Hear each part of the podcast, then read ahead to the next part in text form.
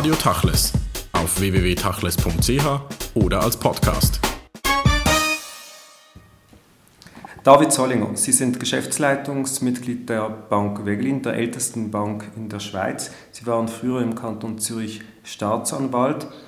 Wir sprechen heute über Banken, die Schweiz, die Banken und die Wirtschaftskrise. Ist die Krise vorbei oder befinden wir uns zwischen zwei Krisen? Ich glaube, die Geschichte der gesamten, der ganzen Menschheit ist geprägt von Krisen.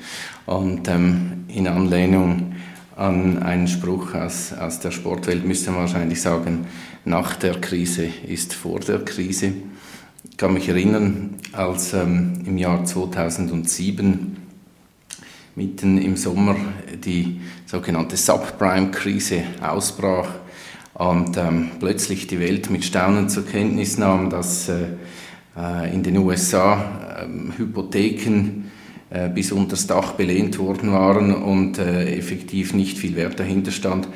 Da hatte man das Gefühl, als es dann etwa Herbst wurde, früher war die Krise sei nun vorbei. Ich kann mich an verschiedene Wortmeinungen erinnern, ähm, die sich geäußert haben und gesagt, zum Glück haben wir das jetzt überstanden.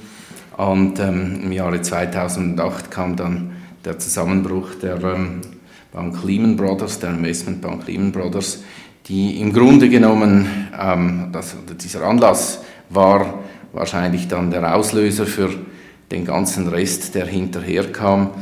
Und ähm, wir können nie davon ausgehen, dass, äh, dass eine Krise die letzte war.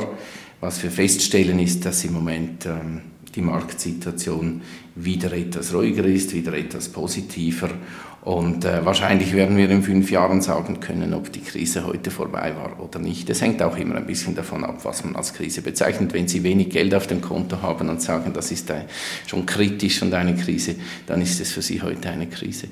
Es wird ja immer noch diskutiert und in fünf Jahren, wenn dann die Bücher geschrieben wurden, äh, kann man das vielleicht besser beurteilen was es für eine Krise war und wo die Kausalitäten lagen. Letztlich die Frage, ist es eine Wirtschaftskrise, eine Bankenkrise, eine Finanzkrise, eine Börsenkrise oder eben alles zusammen, das sich gegenseitig bedingt hat? Ja, nicht das Schöne an, an, an der Makroökonomie, und darum geht es hier im Wesentlichen, ist ja, dass es nie eindeutige Aussagen gibt. Also man kann nie sagen, es ist richtig oder es ist falsch, sondern es hat immer von allem etwas. In dem Sinne muss man wahrscheinlich schon sagen, ähm, die Verwerfungen, das ist auch so ein hübsches Wort aus den Kommentaren, die Verwerfungen, die sich hier ergeben haben, die sind nicht einmalig, aber sie sind sehr untypisch hoch gewesen. Also die Ausschläge, die sich ergeben haben, die waren äh, vor allem im Hinblick auf die vergangenen 30, 40 Jahre waren sie untypisch hoch. Und es hat natürlich sämtliche Bereiche betroffen. Ähm, es war, zu Beginn glaubte man, es, es Jahre 2007, es gehe nur um den Hypothekarmarkt. Dann stellte man fest, dass es nicht den Hypothekarmarkt, sondern eben auch den Sparermarkt betraf. Und plötzlich kamen dann weitere Bereiche dazu, wie eben beispielsweise die Investmentbanken. Und schließlich, und das hatte damals wahrscheinlich noch niemand so in der Form vorausgesehen, plötzlich ging es um Staatsbankrotte und, und man sah, dass äh, die Staaten hochverschuldet waren. Also es betrifft wohl praktisch sämtliche Bereiche des Wirtschaftslebens. Nun war es eine globale Krise und ist es äh, bis zu einem gewissen Grade immer noch, aber für die Schweiz hatte es sehr spezifische Auswirkungen. Stichwort ist natürlich das Bankgeheimnis, das man nach diesen äh, Jahren anders sieht, als es vorher der Fall war. Sie haben sich ja immer wieder geäußert, auch zu gesetzlichen äh, Rahmenbedingungen. Wie würden Sie das heute jetzt beurteilen? Was ist da genau passiert und wie steht es ums Bankgeheimnis? Also man muss, man muss hier wahrscheinlich differenzieren. Das Bankgeheimnis als solches, das ist ja ähm, nicht in Frage gestellt. Also es hat niemand die Vorstellung, dass morgen sämtliche Kontounterlagen aller Kunden ähm, auf der Straße äh, an eine Leine gehängt werden und sich alle informieren können. Es geht also um einen ganz bestimmten Aspekt des Bankgeheimnisses und das bedeutet die Auskunft gegenüber ähm, fremden Staaten oder anderen Staaten, kann man sagen. Und dort ist es tatsächlich so, dass wir ähm, seit einigen Jahren im Grunde genommen und nicht erst seit der Krise, das muss man sagen, feststellen, dass die, ähm, die Umweltbedingungen sich verändert haben. wenn man es ein bisschen in einem etwas ähm, längeren äh, historischen Zusammenhang sieht, ähm, ich würde mal sagen, die, es, gab, es gab ein historisches Ereignis, das war äh, die Geschichte um die Gelder des Schahs von Persien. Ähm, als der äh, gestürzt wurde, kamen Anfragen aus dem Iran ähm, an die Schweiz, man solle Auskunft geben, um, um, um diese Gelder, die hier mutmaßlich gelagert seien. Damals gab die Schweiz, das war Ende der 70er Jahre, Anfang der 80er Jahre, gab die Schweiz keine Auskunft. Man sagte, das sei geschützt durch das Bankgeheimnis. Ähm, der markante Wendepunkt war dann wahrscheinlich die Geschichte um die Gelder des ehemaligen philippinischen Präsidenten Ferdinand Marcos im Jahre 86, 87, wo die Schweiz eine Umkehr vorgenommen hat. Zuerst äh, hatte sie noch gesagt, sie werde auch in dem Punkt keine Auskunft geben. Und kurze Zeit später dann aber wurden sämtliche Gelder gesperrt, die ähm, auf den Namen von Marcos und seiner Familie lauteten und ähm, im Zuge der folgenden Jahre dann äh, zusammen, äh, in Zusammenarbeit mit den Philippinen eben Auskunft gegeben. Damals war das Thema hauptsächlich die sogenannten Potentatengelder, also Gelder von ausländischen Regierungsmitgliedern, Staatspräsidenten etc. Und da ging es hauptsächlich darum, dass ähm, das Ausland äh, fand, die Schweiz solle hier diese ganz spezifische ähm, Kategorie von Personen nicht mehr schützen, sondern man solle Auskunft geben und vor allem eben auch die Gelder repatriieren. Also diese, diese Diskussion, die ist im Grunde genommen schon, schon 30 Jahre alt und hat etwa vor 25 Jahren mit Marcos, denke ich, eine neue Wende genommen. Das, was sich verändert hat, ist ganz sicher der Fokus von ausländischen Regierungen ähm, eben nicht mehr einfach auf Staatspräsidenten, sondern auch auf den, ja, man meint es nicht im Volumen, sondern einfach von der Bedeutung her auf den kleinen Steuerzahler. Ähm, diese Tendenz ist, denke ich, auch schon seit einigen Jahren absehbar, dass ähm, andere Staaten begonnen haben, hier vor allem im Bereich der Rechtshilfe ähm, etwas weniger lang auch im Bereich der Amtshilfe Auskunft aus der Schweiz zu verlangen. Und ähm, da ist es vermutlich schon so, dass ähm, die Umgebungsbedingungen, die eben auch volkswirtschaftlicher Natur sind und durch die Krise verschlechtert wurden, Stichwort eben Staatsverschuldung, ähm, leere Staatskassen, dass die sicher mit dazu beigetragen haben, dass hier eben der Druck erhöht wird, dass man im Grunde genommen ein Bild erzeugt und gesagt, die reiche Schweiz ähm, ist hauptsächlich deshalb so reich, weil sie eben ausländischen äh, Steuerzahlern Hort äh, bietet, damit die ihr Geld hier verstecken können und es eben nicht in die ausländische Staatskasse kommt. Ich denke, mit diesem Bild hat man es schon geschafft, auch ähm, die, eine Kehrtwende der Schweizer Politik herbeizuführen, die namentlich ausgelöst äh, wurde, denke ich, durch äh, die Erklärung des Bundesrates der Schweiz, also der Schweizer Regierung, ähm, im Februar 2009, als man angekündigt hat, dass äh, in Zukunft eben die sogenannten Doppelbesteuerungsabkommen ähm, nicht mehr einen Vorbehalt enthalten würden in Bezug auf äh, Auskunft bei einfacher Steuerhinterziehung. Und da kann man sicher sagen, da hat es ein Umdenken gegeben. Sie waren ja ähm, lange Staatsanwalt und kennen natürlich die Mechanismen dieser Rechtshilfegesuche äh, sehr gut und kennen mittlerweile auch beide Seiten, Sie jetzt in, in einer Bank, in einer Geschäftsleitung sitzen.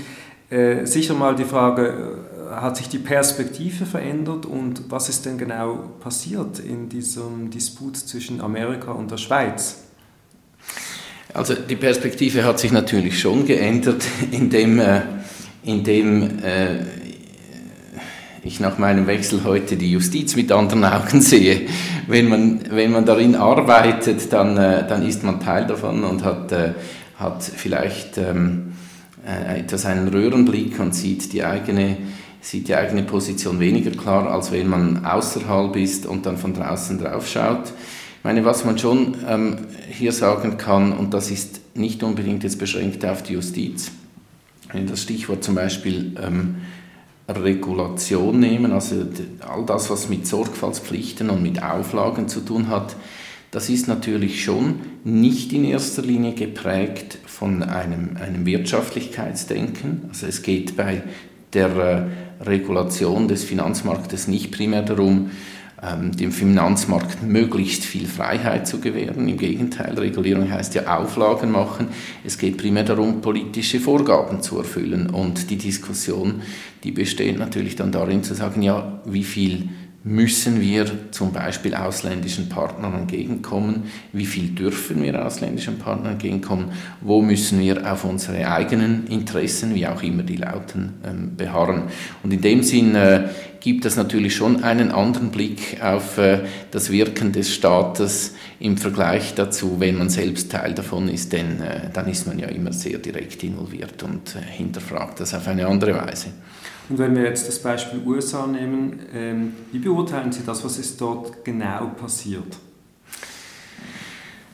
Ich habe mich dazu ja mehrfach ähm, auch geäußert in, in, in, Artikeln, muss hier aus meinem Herz keine Mördergrube machen. Ähm, ich glaube, dass die Entscheidungen, die hier getroffen wurden, aus einer ganz bestimmten Optik ähm, richtig waren, nämlich aus der Optik von großen international tätigen Organisationen, wie zum Beispiel eine Großbank. Es ist klar, dass man, um hier ähm, den Interessen der im Ausland tätigen Unternehmen entgegenzukommen, eben auch Zugeständnisse machen musste, wenn man es mit einem reinen Binnenmarkt zu tun gehabt hätte, also mit Organisationen, mit Unternehmen, die nur in der Schweiz tätig sind, dann wäre es nicht so im Vordergrund gestanden. Im Grunde genommen ein gutes Einvernehmen jetzt mit einem Land wie den USA zu haben. Also ich denke, das war schon sehr ausschlaggebend. Das war auch in der Parlamentsdebatte immer wieder betont worden, wenn, äh, wenn Unternehmen in den USA tätig sein, also Schweizer Unternehmen oder ausländische Unternehmen, dann müsse man dafür sorgen, dass dort äh, die Rahmenbedingungen äh, gut seien und das sei halt eben nicht der Fall, wenn es hier zum Streit komme wegen einer solchen Angelegenheit äh, mit, mit den USA. Aus juristischer Sicht kann man das relativ nüchtern ähm, analysieren. Es gab vorher kein Gesetz und nachher gab es ein Gesetz und das Gesetz, das es nachher gab, war zum Zeitpunkt, als äh, die betroffenen Kundenbeziehungen aufgenommen waren, nicht in Kraft. Also man hat hier, man hat hier ähm, äh, mit einer ganz bestimmten Ebene der Rückwirkung gearbeitet man hat das im Parlament diskutiert und erklärt, es sei zum Besten des Landes und deshalb wurde schlussendlich diese, dieser Staatsvertrag, der es formell war, angenommen. Und so ist es nun heute. Nun, was ja viele äh, verwundert hat oder zum Teil auch erschrak, ist die Tatsache, dass dann die Schweiz doch Kundendaten ausgeliefert hat an die USA. Vom juristischen Standpunkt gibt es da wahrscheinlich eine klare Haltung, ebenso vom moralischen, aber sicher auch vom Standpunkt eines Privatbankiers. Ähm, was sagen Sie dazu? Ähm, Sie sprechen darauf an, dass im Februar 2009 im Grunde genommen die Finanzmarktaufsicht ähm, die Ermächtigung erteilt hat, eine Anzahl, es waren etwas 250 äh, Kunden, Kundendossiers ähm, an, an die USA auszuliefern ähm, und es bis heute eigentlich umstritten ist, ob die Rechtsgrundlagen für eine solche Auslieferung vorlagen. Man hat äh, das unter verschiedenen Gesichtspunkten diskutiert. Ich glaube, was man schon sagen kann, unabhängig davon, ob ähm, schlussendlich je ein Gericht darüber abschließend befindet, ob dies richtig oder falsch war. Es war sicher eine, eine Änderung im Verhalten der offiziellen Schweiz, ähm, was wir, glaube ich, ohne Großpropheten sein zu müssen, annehmen dürfen, ist, dass dies eine Auswirkung auf die Wahrnehmung des Bankplatzes Schweiz durch in erster Linie ausländische Kundschaft haben wird. Ich kann mich erinnern, es war zu diesem Zeitpunkt, als ähm, verschiedene ausländische Kunden das in der Zeitung gelesen haben, dieses Vorgehen, Kunden, die ähm, zu 100% steuertransparent sind und nichts zu befürchten haben von den Behörden, die uns ähm, dabei darauf angesprochen haben und gesagt haben, zum Beispiel Kunden äh, aus, aus, aus ähm, Osteuropa, die gesagt haben, wenn, ähm, als wir in die Schweiz kamen, taten wir dies aus, primär aus Gründen der Rechtssicherheit.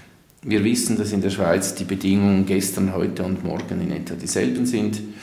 Und wenn es eine Änderung gibt, dann äh, können wir das in der Zeitung lesen. Man liest auch äh, im Ausland zum Beispiel äh, die Neue Zürcher Zeitung und den Wirtschaftsteil. Und ähm, wenn es eine Änderung gibt, ist das ein parlamentarischer Prozess und man kann das mitverfolgen. Wenn es aber so ist wie bei uns zu Hause, das lange Zeit der Fall war, dass über Nacht sozusagen die Rahmenbedingungen ändern und rückwirkend angewandt werden, dann müssen wir uns überlegen, ob die Schweiz noch der richtige Ort ist, wo wir unsere Vermögenswerte verwalten lassen wollen. Dies wohlgemerkt von Kunden, die, die steuertransparent sind, also die nichts zu verbergen haben, ähm, vor ihrer eigenen Behörde, sondern die einfach sagen, wir sind hier, weil wir die Rechtssicherheit schätzen und wenn die nicht mehr gegeben ist, dann werden wir uns überlegen, ob die Schweiz noch der richtige Ort ist, wo wir hingehen. Also eigentlich der große Vertrauensaspekt, den die Leute in die Schweiz hatten, der ein wenig ins Wackeln gekommen ist. Heute ist es ja so, dass äh, Banken keine amerikanischen Kunden zum Beispiel mehr äh, kontoführend aufnehmen können. Äh, wie beurteilen Sie das? Ja, die Schwierigkeit war natürlich, dass ähm, im Vergleich zu früher, ähm, als im Grunde genommen praktisch alles erlaubt war, solange man nicht verbrecherische Gelder angenommen hat. Das ist ja in der Schweiz ähm, schon sehr, sehr lange der Fall, dass wir sehr viel Aufwand dafür betreiben, um abzuklären, ob die Gelder sauber verdient worden sind oder nicht, sind plötzlich Elemente hinzugekommen, die in dieser Form früher nicht der Fall war. Also Sie nehmen das Beispiel der USA. Ähm, es war schon seit 2001 so, dass Auflagen gemacht wurden im Rahmen des sogenannten Qualified Intermediary Agreements, also dieses QI-Abkommens, wie man US-Kunden zu behandeln hat, äh, was äh, denen äh, für Titel in ihr Portfolio gelegt werden dürfen und unter welchen Bedingungen. Nun hat sich aber zunehmend die Lage hier man kann sagen, verschärft in dem Sinne, als der Aufwand steigt. Also plötzlich müssen wir zur Kenntnis nehmen, dass in, US, in den USA Gesetze erlassen worden sind, die ähm, in Zukunft von den ausländischen Banken verlangen, dass sie ähm, sehr viele zusätzliche, man nennt das Reporting-Pflichten haben werden, also dass sie über ihre Kunden Bericht erstatten müssen, dass sie Unterlagen in die USA senden müssen. Das ist nicht einmal so sehr ein Problem von Seiten des Bankgeheimnisses. Der Kunde stimmt dem ja zu, also er weiß, dass das die Voraussetzungen sind, sondern es ist vor allem ein Problem des Aufwandes. Was sicher im Moment auch der Fall ist, und das ist einer der Gründe, ähm, weshalb sehr viele Banken in der Schweiz ähm, normalerweise keine US-Kunden mehr ähm, annehmen, keine neuen US-Kunden mehr annehmen, muss man sagen. Es ist halt nach wie vor offen, was denn genau ähm, die USA als strafbares Verhalten betrachten. Ist es, äh, ähm, obwohl es nach Schweizer Recht nicht strafbar ist, unversteuerte Vermögenswerte eines Kunden anzunehmen, ist das in den USA ein strafbares Verhalten nicht nur für den Kunden, sondern auch für die Bank, die äh, die Gelder des Kunden entgegennimmt. Und was sind die möglichen Konsequenzen davon?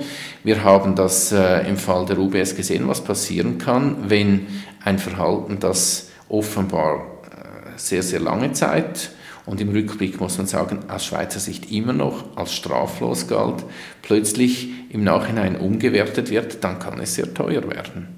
Jetzt gibt es ja die Tradition gerade unter jüdischen Kunden aus dem Ausland, dass man sein Geld in der Schweiz anlegt.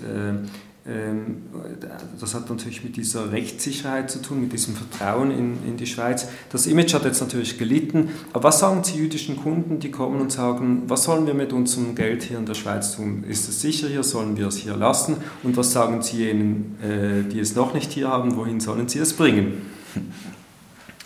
Es sind ähm, mehrere Fragen, die sehr komplexer Natur sind. Nein, es ist einfach. Ähm, als Vertreter einer Bank in der Schweiz wird man seinen Kunden auch in Zukunft sagen, kommen Sie hierher, hier finden Sie optimale Rahmenbedingungen.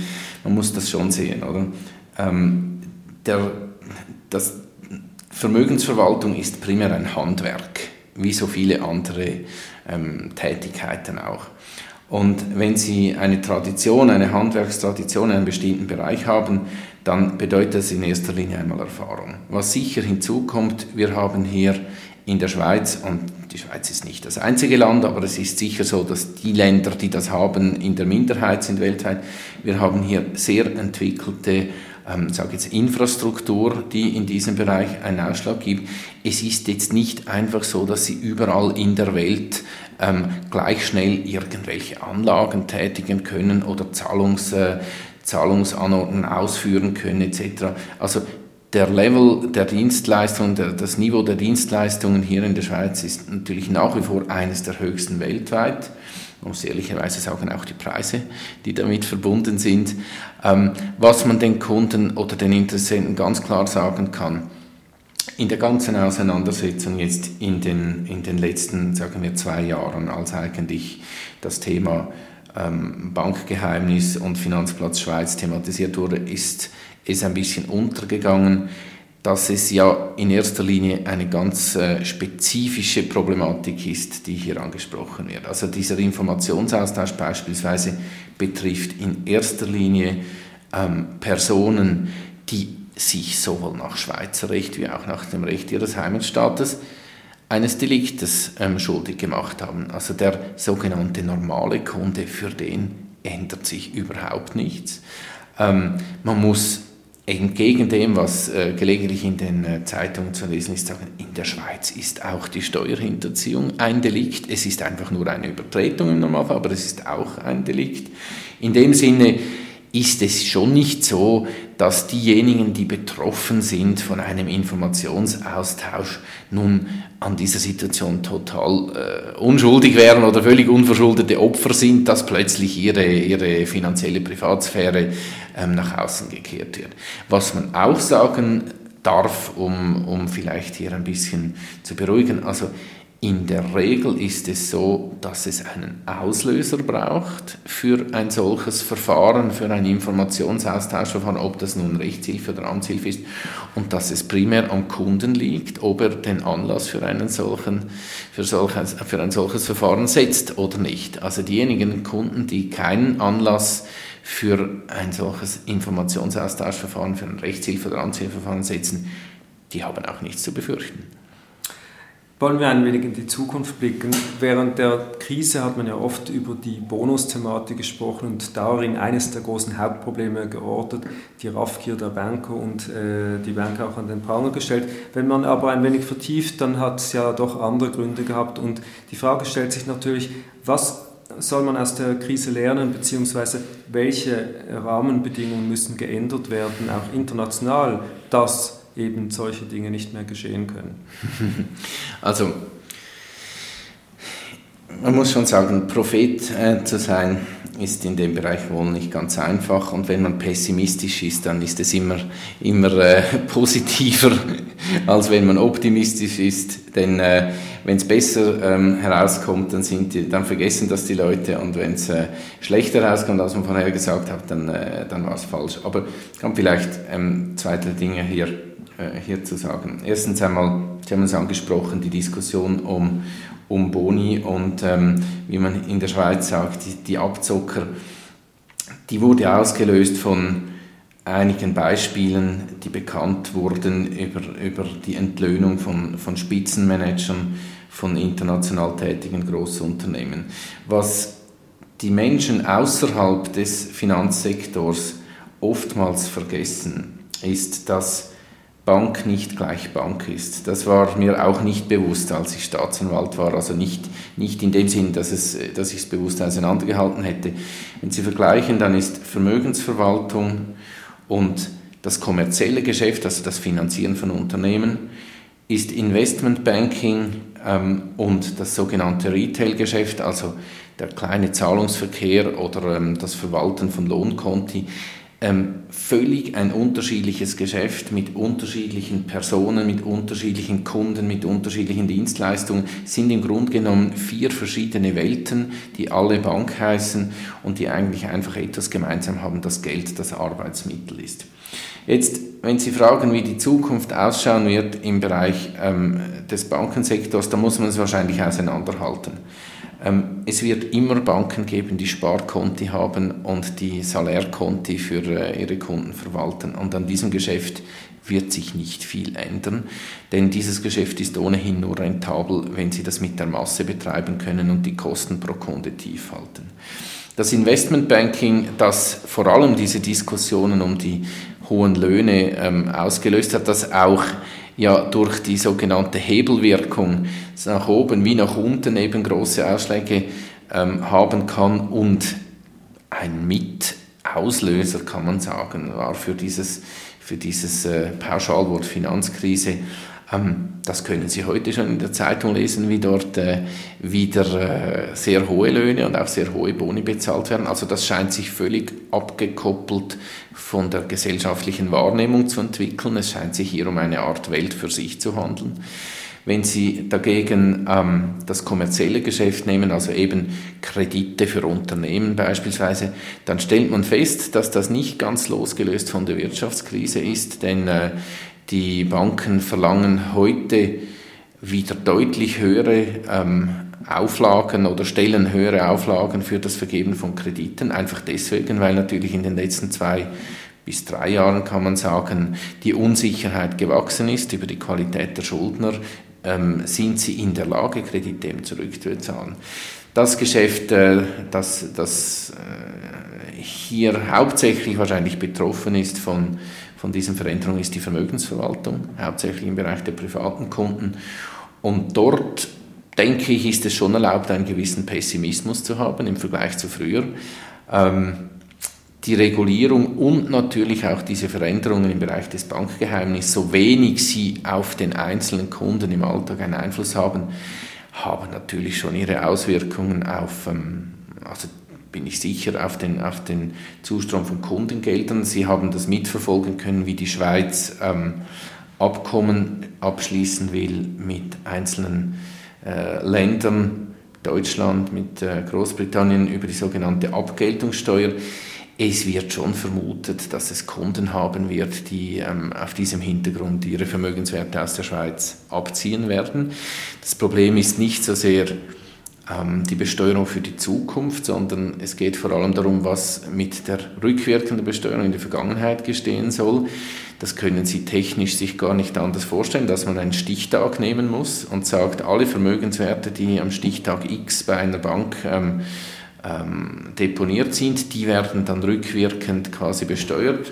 Also wird es mit Sicherheit Kunden geben, die ähm, sagen, am Stichtag X werde ich eben keine Gelder bei dieser Bank haben oder ich werde sie vorher zu einer anderen Bank verschieben. Dort liegen sie ja dann wieder neu und nicht auf zehn Jahre zurück. Also kann man sie dort nur ähm, ab, ab dem Stichpunkt der Überweisung erfassen.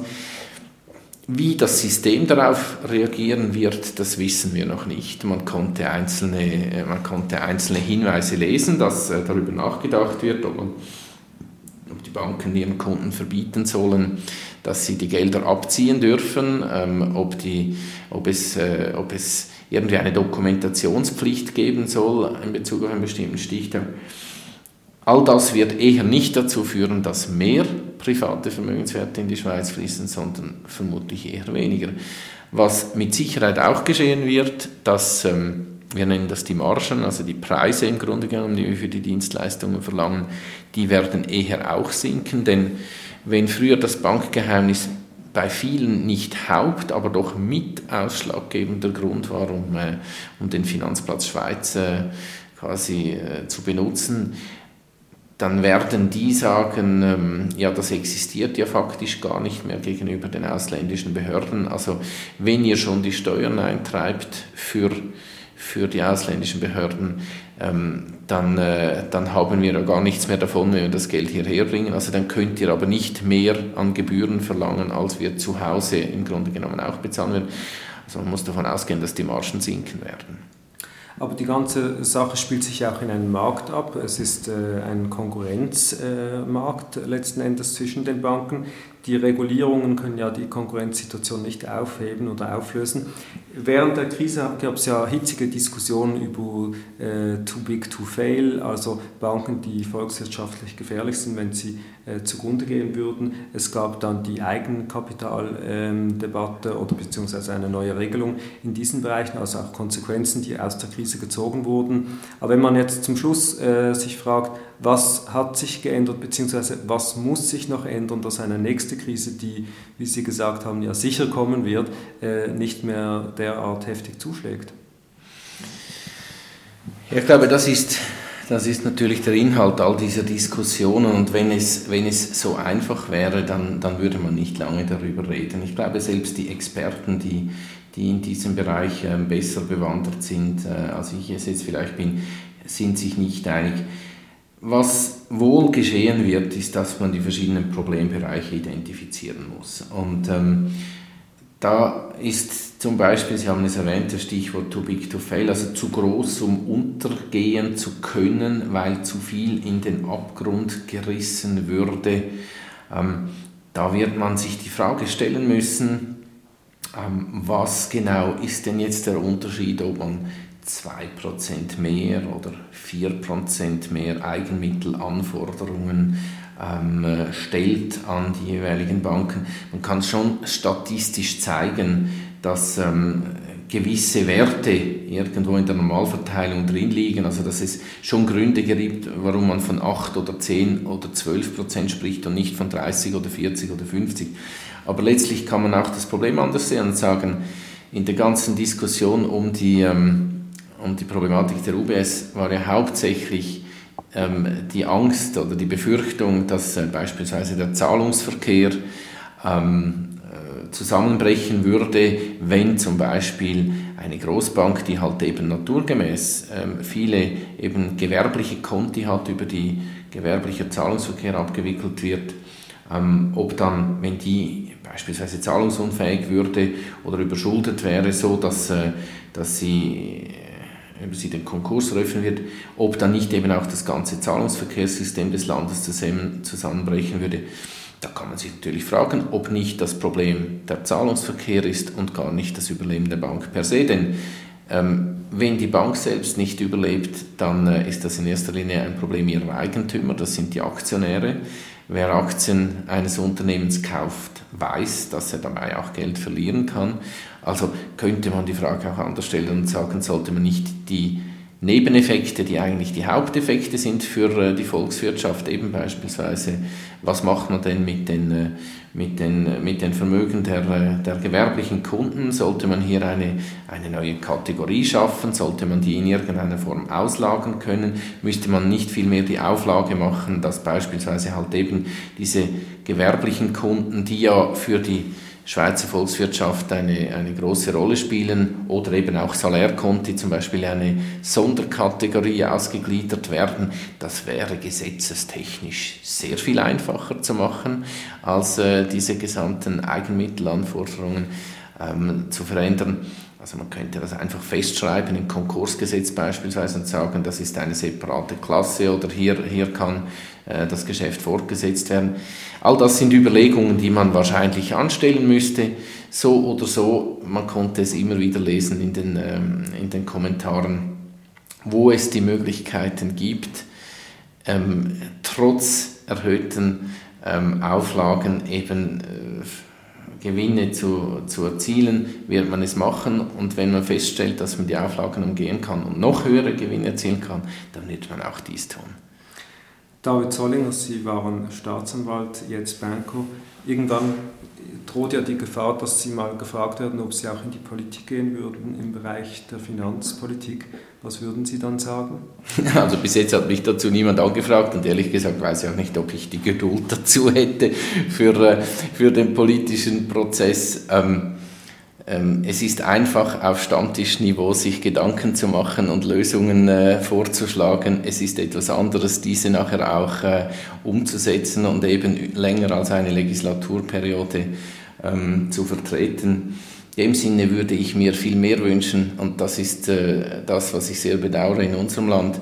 Ähm, viel mehr als dass ich persönlich eine politische Karriere mache, würde ich mir wünschen, dass sich eben das Volk mehr an den politischen Prozessen beteiligen würde, wenn Sie schauen, dass 30 Prozent der Bevölkerung maximal in der Regel abstimmen gehen, dann muss man ehrlich sagen, die Willensbildung bei der Bevölkerung ist nicht so wahnsinnig groß. Ich habe den Eindruck, es ist eine eher starke Indifferenz oder ein Desinteresse daran, ähm, daran mitschuldig, dass eben letztlich ähm, hauptsächlich Interessenverbände, vielleicht zu einem geringeren Maß Parteien, eben auch die Verwaltung hier ähm, die politische Willensbildung im Land äh, bestimmen. Also das wäre eher ein Wunsch von mir, als persönlich Karriere zu machen, dass eben das Land wieder Karriere macht, dass äh, ein, ein politisches Bewusstsein bei der Bevölkerung wieder sich, äh, sich äh, bildet und man sich beteiligt. Es ist nicht so wichtig, ob man links oder rechts steht, ob man bürgerlich oder eher sozialdemokratisch ist. Aber wenn nur noch 30 Prozent der Bevölkerung abstimmt oder wählt, dann äh, ist das sehr wenig. Vielen Dank für das Gespräch.